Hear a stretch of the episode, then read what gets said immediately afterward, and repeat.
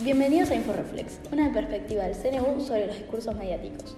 Hoy vamos a presentarles nuestro observatorio de medios. Nos proponemos analizar todo lo que vemos y escuchamos día a día en los medios tradicionales de comunicación y en las redes sociales.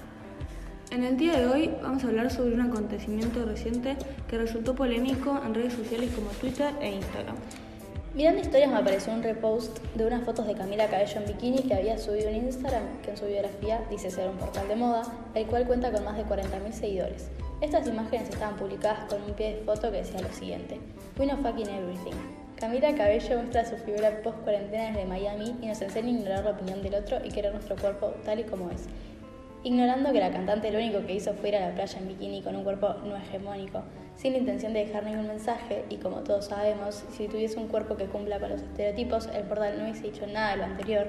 Para, para los que no saben, la hegemonía de cuerpos es la superioridad de un tipo de figuras sobre las demás. Sí, perdón, gracias. Lo más chocante es el comentario fijado en la publicación. Lo mejor de todo esto, además del mensaje, es que muchas creen que una mujer con su cuerpo no podría estar con un bombón como Shawn Mendes, y ahí tienen, como lo físico no es todo y Shawn sigue enamorado de ella porque es igual de hermosa. No solo en el comentario fijado, el post está lleno de este tipo de comentarios gordofóbicos disfrazados de halagos. Quisiera quererme como ella, quisiera tener su autoestima. Yo tengo un mínimo de celulitis y me odio, ¿quién pudiera? Son algunos de todos ellos. Es una realidad que los casos más polémicos donde surgen este tipo de comentarios y nos damos cuenta de este fenómeno, la gordofobia disfrazada de lago, es en publicaciones que involucran figuras públicas. Sin embargo, no es muy lejano lo que pasa en nuestro día a día. Otra cosa que suele suceder con imágenes donde aparecen cuerpos no hegemónicos es que de golpe todos se reciben de nutricionistas y empiezan los comentarios de dejen de romantizar el sobrepeso, este cuerpo no es saludable y demás. Todos estos estereotipos que se crean diariamente son fomentados mayormente en las redes sociales. Esto es una consecuencia de la posverdad, la cual contribuye a la manifestación de los cuerpos hegemónicos como la normativa, al mismo tiempo que se invisibiliza la diversidad. Esta percepción que tiene y fomenta la sociedad acerca de los cuerpos no a todos nos afecta de la misma manera. Le preguntamos a adolescentes entre 15 y 17 años cómo y en qué cantidad se veían afectados por esta y acá están sus respuestas. Las redes sociales nos muestran una realidad falsa, con estereotipos inalcanzables. Por eso está bueno concientizar y mostrar que no lo son. Personalmente trato de no fijarme en los estereotipos de belleza, pero de cierta manera no tenés el control y te termina influyendo. Y en cuanto a mí, los estereotipos, la verdad que actualmente no, no me afectan mucho, pero sí es cierto que de chico me afectaban mucho más que ahora.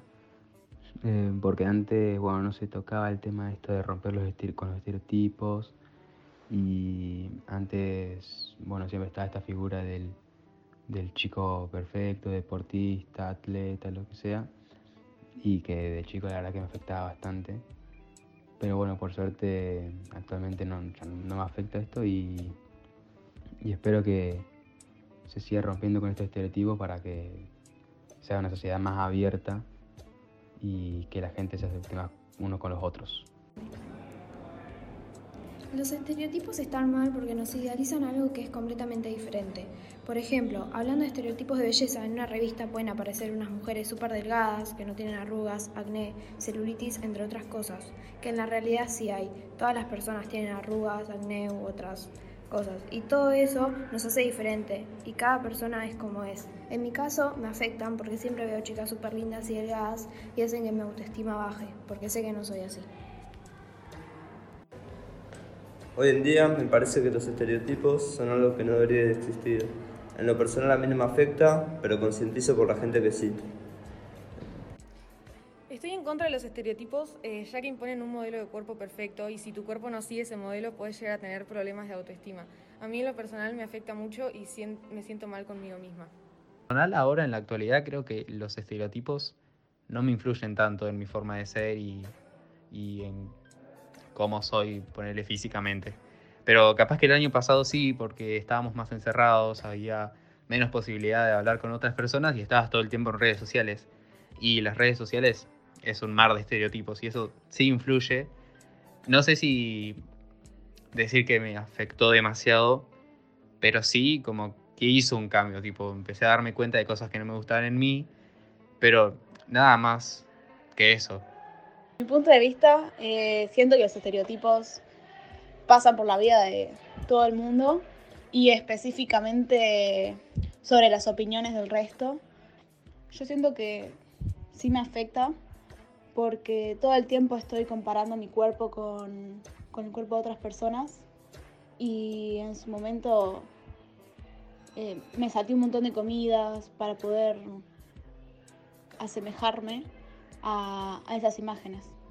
Bueno, últimamente en las redes sociales tenemos estereotipos sobre todo, pero principalmente sobre belleza, que a mi parecer son súper mega irreales, ah, porque están editados, están súper tocados, están buscados del ángulo y todo eso.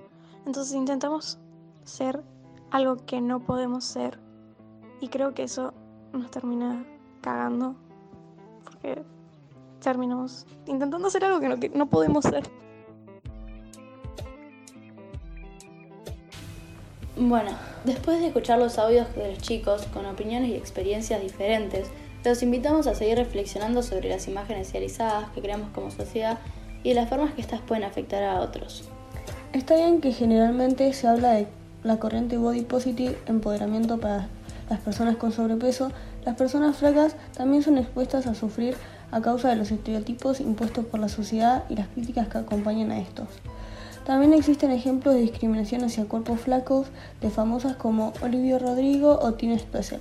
Ningún cuerpo se ve excluido de la discriminación y hay que empezar a fomentar el body positive para todos los cuerpos. Esperamos haberlos invitados a reflexionar sobre los discursos de los medios y las redes sociales. Seguiremos investigando la información que consumimos y el impacto que nos genera. Los esperamos en el próximo episodio. Los saluda InfoReflex.